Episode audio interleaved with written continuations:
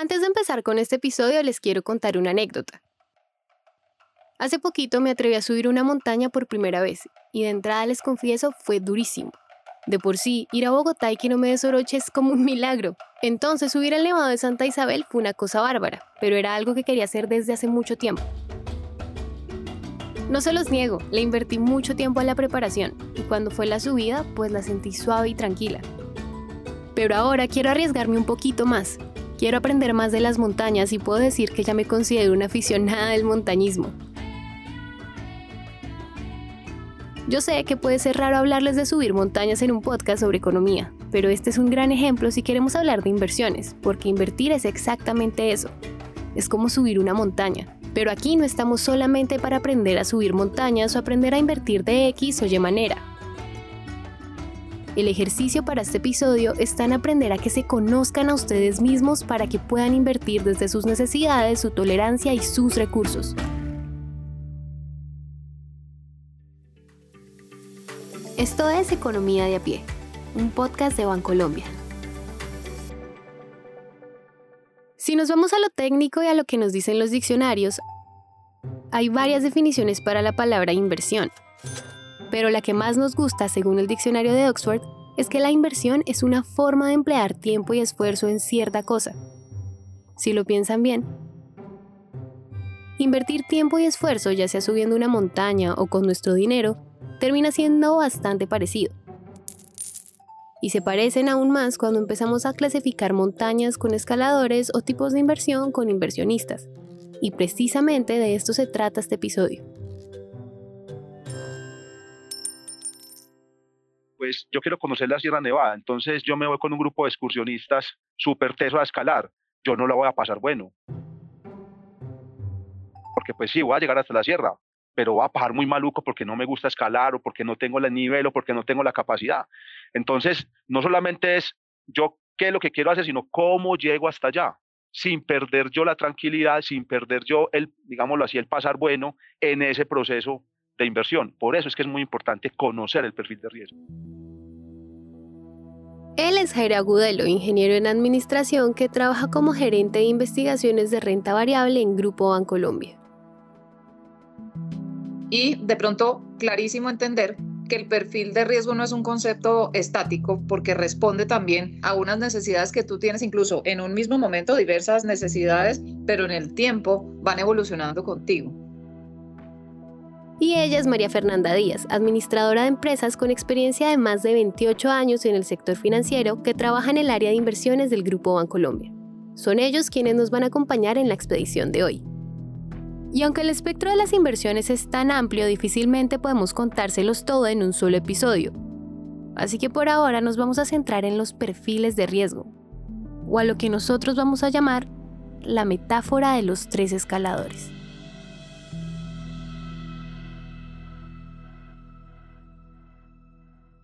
Pero, antes que nada, vale la pena que entendamos muy bien de dónde viene la necesidad de invertir, o pues de dónde vienen las ganas de subir una montaña. No es lo mismo cuando uno tiene 65, 70 años que necesita los recursos para la pensión para vivir, cuando uno está en los 30, 35 años que está apenas creando ese capital, cuando uno tiene 20, 24 años que está empezando a trabajar apenas. Entonces, dependiendo del ciclo de vida de las personas, ya sea por su edad o por su capacidad financiera, pues yo puedo tener diferentes tolerancias dependiendo de lo que quiero perseguir con mis inversiones porque no es lo mismo si a ti de pronto te entró una herencia y entonces tu patrimonio se multiplicó por 5 por 10, tu perfil de riesgo puede cambiar. Entonces, digamos que ese perfil de riesgo se mueve de acuerdo a las características específicas del individuo y de acuerdo a su evolución en el ciclo de vida de la persona. Todo esto está muy conectado al momento en el que estamos en nuestras vidas, las necesidades que tenemos y los recursos con los que contamos. Invertir es una forma en la que nos regalamos estabilidad y la preservación o aumento de nuestro capital, ya sea a corto o a largo plazo. Y en la mayoría de ocasiones es casi que una búsqueda que aunque nunca dejará de ser riesgosa, es absolutamente necesaria. Sin embargo, también es importante que entendamos las inversiones desde lo realmente humano, que es lo que finalmente hace que tomemos la decisión de hacerlas. Aquí nadie invierte por invertir o por ver qué va a deparar el futuro y ya. Las inversiones están para cumplir sueños, objetivos y metas claras que tengamos durante nuestra vida. Para eso existen y por eso importan tanto. Cuando uno mira el perfil de riesgo de una persona, por lo general se refiere a qué tanto están dispuestos a perder. Si estás dispuesto a perder muy poquito, eres conservador. Si estás dispuesto a ganarlo todo o a perderlo todo, eres agresivo. Y si estás en la mitad, pues ahí está el moderado. Resumen, la industria, porque ustedes me piden nombres, la industria los cataloga desde conservador hasta agresivo, eh, pero básicamente lo que muestran es el grado de tolerancia. Porque al conocer y entender esa necesidad, meta, objetivo o sueño que tengan, pueden buscar la mejor alternativa de inversión y tolerancia, como ya lo dijo María Fernanda, para lograrlo. Y para esto no solo tenemos a Jairo y a María Fernanda, también están nuestros tres escaladores. Empecemos con Mariana. Ella es una escaladora principiante y si le soy honesta me siento identificada con ella más que con cualquiera. Mariana no tiene mucha experiencia ni en montañismo, ni senderismo, ni alpinismo, ni nada. Sin embargo, ella es activa. Le gusta montar bicicleta los domingos y de martes a jueves toma clases de yoga por una hora. El caso es que Mariana quiere subir la montaña sagrada de la luna, una montaña con una dificultad baja y un nivel de riesgo que no pasa de unas cuantas resbaladas. El objetivo de ella es claro y muy parecido al mío, ¿se acuerdan? Ambas queremos empezar con nuestra vida subiendo montañas, pero por algún lado teníamos que empezar, ¿o no? Esta primera escaladora tomaría el papel de un perfil conservador. Cuando uno cataloga a un inversionista cuadriculado como conservador, moderado o agresivo, pues uno, digamos que de acuerdo a ese perfil en el que, en el que lo estás encasillando, aparecen unos, unas posibilidades de inversiones que puede hacer y salen del panorama otras. Porque decidimos nosotros llamar conservador a ese individuo, ¿cierto? Que quiere invertir y que quiere asumir el nivel más bajo de riesgo. Entonces, cuando tú estás hablando de un perfil de riesgo conservador, es que tú quieres básicamente preservar tu capital, quieres asumir muy poco riesgo de pérdida. Entonces, normalmente los inversionistas conservadores en qué invierten? Invierten en títulos de renta fija, que son de poca volatilidad, que lógicamente la rentabilidad es menor porque pues el riesgo es menor, pero está tranquilo de que la potencial pérdida es chiquita. Por ejemplo, yo tengo una plata que es para la universidad de mis hijos. Esa inversión es conservadora, porque yo no puedo jugar a la ruleta con la plata que es para la universidad de mis hijos, ¿cierto? Entonces, posiblemente esos recursos van a estar en un activo de renta fija con un perfil de riesgo muy bajito. Un, Un perfil de riesgo conservador o una mariana son el tipo de inversionista que les gusta irse a lo seguro, así sea empezando por algo chiquito como una montaña más pequeña y con un nivel de riesgo y dificultad más bajo en el que no tengamos miedo porque de eso se trata. Aquí somos más adversos al riesgo y tenemos que estar un poquito más asegurados en la subida para no sentir ese revuelto en el estómago cuando estamos a punto de invertir. Y ya lo dijo Jairo, aquí es donde podemos estar tranquilos porque si algo se llega a perder, pues no nos fuimos en caída libre. Ahora tenemos a José, Él es un escalador experto, lleva más de 20 años ejerciendo este sueño y pues para él la montaña sagrada de la luna no está ni cerca a ser un reto y mucho menos una buena inversión. José es de esas personas que entrena hasta por los ojos, tiene un físico increíble y unos pulmones de acero. Por eso es que él, después de haber conquistado las cumbres más altas de Colombia, decidió encaminarse a Nepal para llegar a la cima del Monte Everest, la cumbre más alta del planeta y de las más riesgosas del mundo. Esta es una expedición que tomará 90 días y donde definitivamente cualquier cosa puede pasar. Este escalador tomaría el papel de un perfil de riesgo agresivo. Pero decidimos llamar agresivo al que más riesgo quiere asumir. Una startup la puede sacar del estadio o no. Pero ¿qué pasa? Hombre, si la startup no fue, un, no fue un éxito y yo perdí la plata, pues yo estoy tranquilo. Yo estoy tranquilo porque es que esa inversión era de riesgo.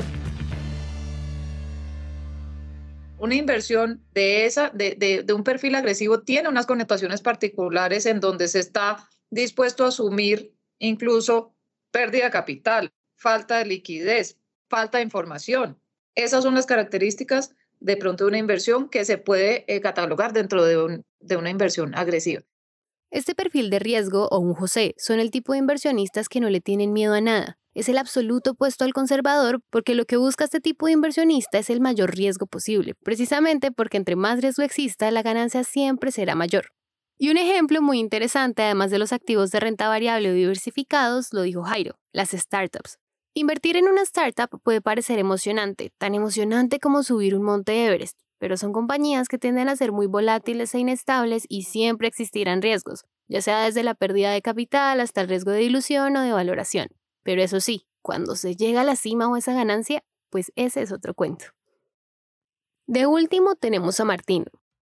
Martín es el intermedio entre Mariana y José. Él lleva cinco años en las montañas, pero aún no se considera un experto y aunque le gustan los riesgos y está muy bien preparado, él aún no se atreve a subir a una lo suficientemente riesgosa como para que su vida esté en peligro. Así que por ahora, Martín se está preparando para subir el monte Kilimanjaro en África, donde la boca de un volcán roza los 6.000 metros de altura. Y aunque esta es una expedición de seis días con un cierto grado de dificultad, el riesgo que existe comparado a un Everest no está ni en un 50%. Este escalador toma el papel de un perfil de riesgo moderado. Este perfil de riesgo o un Martín tiende a ser un inversionista mucho más neutral, que aunque tal vez no se atrevería a invertir en una startup, para él un activo de renta variable o diversificado no parece una mala idea, Aquí lo que buscamos es una rentabilidad media, donde sí, queremos mucha más rentabilidad a la que tendrá un inversionista conservador, pero sin irnos en caída libre como lo haría un inversionista agresivo. Pero tenemos que entender algo, los perfiles de riesgo no están para medir quién es mejor inversionista, sino para medir el riesgo que queremos y podemos tomar a la hora de invertir. El punto aquí está en que podamos conocernos tan bien como para saber nuestro grado de tolerancia dependiendo de nuestras necesidades, recursos y el tiempo que dispongamos para el retorno o la estabilidad de esa inversión. Porque ni Mariana ni yo subiríamos un monte Everest. Nosotras aún no contamos con la preparación para hacerlo porque la prioridad de un inversionista conservador está en preservar su capital y en asumir el menor riesgo posible para no perder un solo peso. Pero José sí cuenta con mucha más preparación y su tolerancia al riesgo es grandísima. Su único objetivo está en llegar a la cima y verlo todo desde arriba, porque un inversionista agresivo está enfocado únicamente en la ganancia, y si la inversión se pierde, pues es algo que se tiene que aceptar. Eso hace parte de tolerar y asumir ese riesgo. Y Martín es el intermedio de los dos. Un inversionista moderado también busca ganancias, pero a un menor riesgo, porque aunque busca preservar su capital, no le importa perder un poco o arriesgarse un poco más para aumentar. Sin embargo, con todo esto yo les tengo que confesar algo. Entender las inversiones y los perfiles de inversión con esta metáfora realmente es bastante fácil y estoy segura que más de uno ya sabe por cuál se iría. Muchos de ustedes ya saben si serían capaces de subir a un monte Everest, una montaña sagrada de la luna o a un monte Kilimanjaro pero de pronto a otros les hará ruido cuando hacemos ese intento de encasillar a una persona en algo, en un perfil específico, como si nos tuviéramos que meter en una caja. Y pues sí, como dicen por ahí, cada persona es un mundo, pero conocernos y conocer en qué perfil entraríamos, así sea en un 60 o 70%, también es una forma de protegernos. Así como se clasifican a los montañistas como principiantes, moderados y expertos para el bien y protección de cada uno de ellos y de su seguridad física y mental, lo mismo pasa con las inversiones. Yo creo que cada inversionista es un mundo completamente diferente, porque cada inversionista tiene una realidad completamente diferente, unos objetivos de inversión completamente diferentes. No es lo mismo que yo quiera comprarle a mis hijos la universidad, que están chiquitos y la plata pues es para dentro de 15 años, a que yo tengo mi hijo ya de 15 y que se gradúa a los 3 o a los 4. El horizonte de inversión es diferente. Entonces, encasillarlos es muy complejo. Porque al tratar de ubicar, ¿cierto?, la intención del inversionista y la tolerancia al riesgo, a nosotros como industria se nos exige precisamente tratar en consecuencia a nuestros inversionistas. Entonces, clasificar los perfiles tiene también una intención de protección al inversionista cuando se enfrenta a nosotros como industria. Entonces, también hay que pensar en cuál es la mejor forma, cuál es la mejor asesoría que se puede brindar. Y cuando uno trata de clasificar a los inversionistas de acuerdo a esa perspectiva, pues uno ya sabe cuál es su perfil y es más fácil o hace más sencilla, más trabajable, más elaborable el proceso de asesoría, el proceso de, asesoría de inversión, ¿cierto? Entonces, ese conocimiento previo sí permite que el asesor tenga claro cuáles pueden ser esos potenciales vehículos de inversión que a ese cliente le pueden servir y por eso es que se trata de asignar un perfil de riesgo a cada uno de los inversionistas. Entonces, ese acompañamiento del que hablan María Fernanda y Jairo serían como un guía de montaña, un guía que conoce muy bien cada tramo y que sabe el cuándo, dónde y cómo, porque ni Mariana, ni José, ni Martín llegarían a la cima si no fuera por ese guía, que aunque no salga en la foto final, siempre ha estado ahí. Y a fin de cuentas, a los escaladores les pasa algo que también nos pasa a nosotros como inversionistas. ¿Pueden adivinar? Ding, ding, ding. Somos humanos y como somos humanos muchas veces no somos perfectamente racionales, sino increíblemente emocionales. Es por esto que aunque a muchos no les guste ser encasillados o a otros, la idea de tener un guía de montaña o un asesor de inversiones parezca innecesaria, pues esto no significa que no tenga que pasar. Cuando, cuando una persona va a tomar una decisión de inversión, uno siempre dice es que la persona es racional, ¿cierto? Y cuando uno mira teoría financiera, siempre habla del inversionista racional. ¿El inversionista racional qué es? Que va a buscar el que te dé el, menor, el mejor retorno para el mismo nivel de riesgo. Entonces, si tú tienes dos inversiones, A y B, el riesgo es el 5% en las dos, y en la A te da el 10 y en la B te da el 7, pues tú te vas a ir por la A. Eso es un inversionista 100% racional. Pero muchas veces las personas, muchas veces no. Yo diría que la mayoría de las veces las personas no, actúan de forma racional.